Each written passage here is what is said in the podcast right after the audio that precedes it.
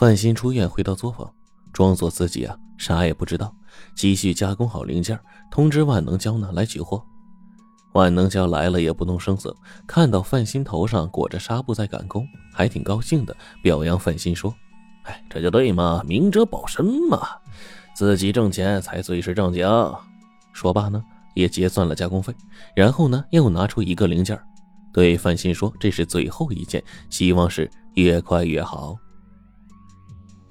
当天晚上，范鑫正在赶工呢，朱胖子来了。他挺不好意思的，拿出一张图纸和一个大约二十厘米的小钢管，也说这是最后一个活了。可这东西实在是太复杂了，还是要请范鑫帮忙。范鑫一眼就认出来，朱胖子手里的图纸啊，正是万能胶抢去的，心里这气得恼透了，就嘟囔着说：“有图纸有样品，找图纸加工呗，有什么复杂的？”朱胖子说。你看看钢管里面，我有那本事吗？范鑫一看，就愣住了。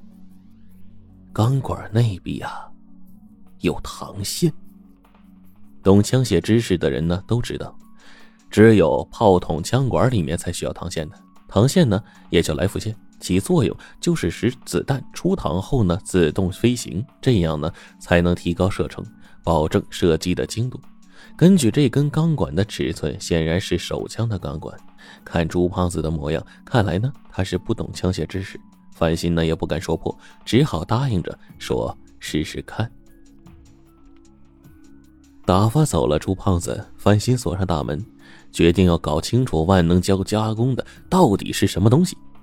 范鑫干活呢一向仔细，所有经过他手的零件呢都要留有草图，一旦零件不合格，也好查找原因，避免发生纠纷。所以啊，虽然万能胶抢走了图纸，但是那些零件呢，范鑫手里都留有草图，而且就连朱胖子的草图呢，范鑫也都留了一份。有了草图就好办了，范鑫就马上动手干起来了，忙到了半夜，所有的零件都加工好了。这样一来，他就能看得出来，有的零件呢像枪柄，有的像扳机，有的像套管。范鑫按照自己的感觉开始组装起来，他一件一件的试，装了拆，拆了装，等最后完成的时候，就跟电视里报道过的私造枪支对上了号。这是一支仿六四手枪啊！范鑫终于明白万能胶为什么要把一套活分给两家做，他就是为了防止别人知道他私造枪支。这可是五十套零件啊，组装好那就是五十支手枪啊。他造这么多枪支要干什么呢？范鑫又想起了电视里的报道，黑道上的人私自造枪支，能获取几十倍的暴利，这足以让万能胶铤而走险了。而他自己也无意中成了私造枪支的罪犯。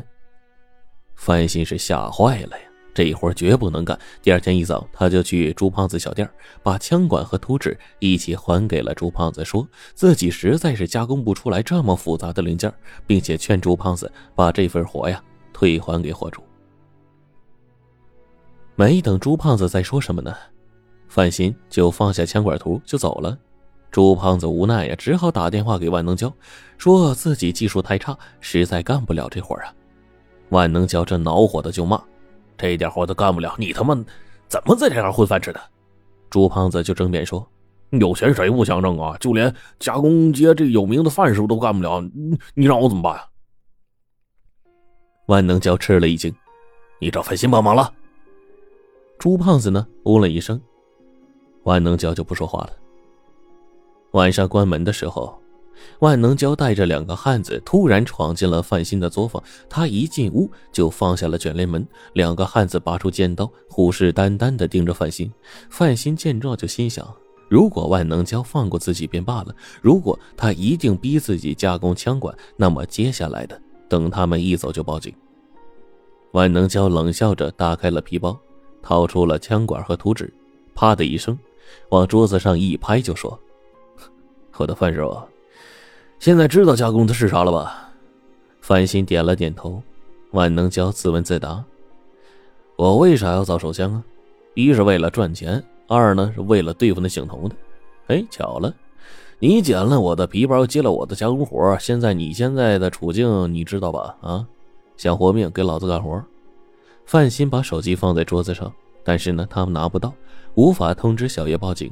眼下呢，刀子顶着自己的后腰，不答应万能胶的话，性命难保。范鑫急中生智，马上想到了一个缓兵之计，在加工的时候呢，给他故意制造点麻烦，能拖一时是一时。很快，第一个枪管呢就加工好了。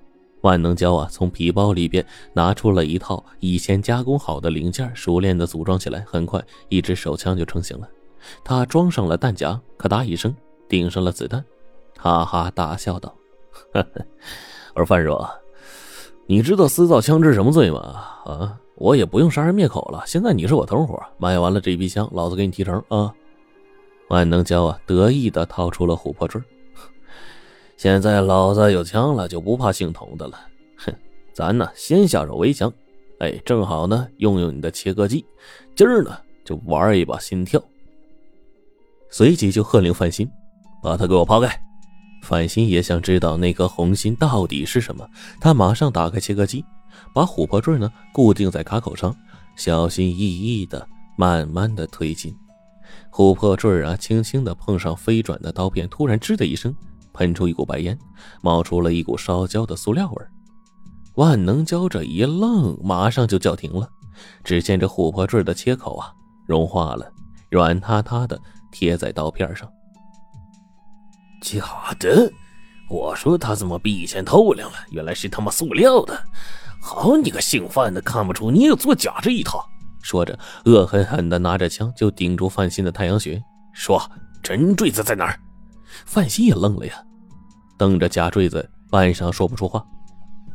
万能胶张牙舞爪的吓唬了一阵，见到范鑫的愣是没反应，看样子也不像是装的，就缓和了语气说：“你好好想想，除了你和小叶，还有谁接触过琥珀坠？”范鑫一下就想起来了，连忙把小叶给童哥看过琥珀坠这个事儿啊，就说了。万能胶一听啊，就说：“哎。”上当了，琥珀坠被姓童的掉包了。正这个时候呢，范鑫放在桌子上的手机响了。万能将抢过手机，读出了来电显示的号码，便问范鑫：“这号码谁的？”范鑫照实说：“小叶。”说曹操，曹操到，听他说什么？于是拿着手机放到小叶耳边，自己也把耳朵贴了上去，接通了电话。小叶惊慌的告诉范鑫。童哥来电话了，他发现图纸是假的，这家伙气疯了，说咱们和这个万能胶合伙骗他，然后马上把真图纸搞来，否则就把咱俩干掉。你怎么办啊？万能胶捂住手机，命令范鑫：“你告诉小叶琥珀坠是假的，让他给姓童的回电话，说这是一报还一报，想要拿真图纸的话，就拿真坠子来做法换。”范鑫按照他说的话。小叶呢，还想再说什么，范鑫就打断了他：“别管我，你不要来这里。”万能胶关了手机，拿着手枪吹了口气，冷笑道：“ 摊牌的时候到了。”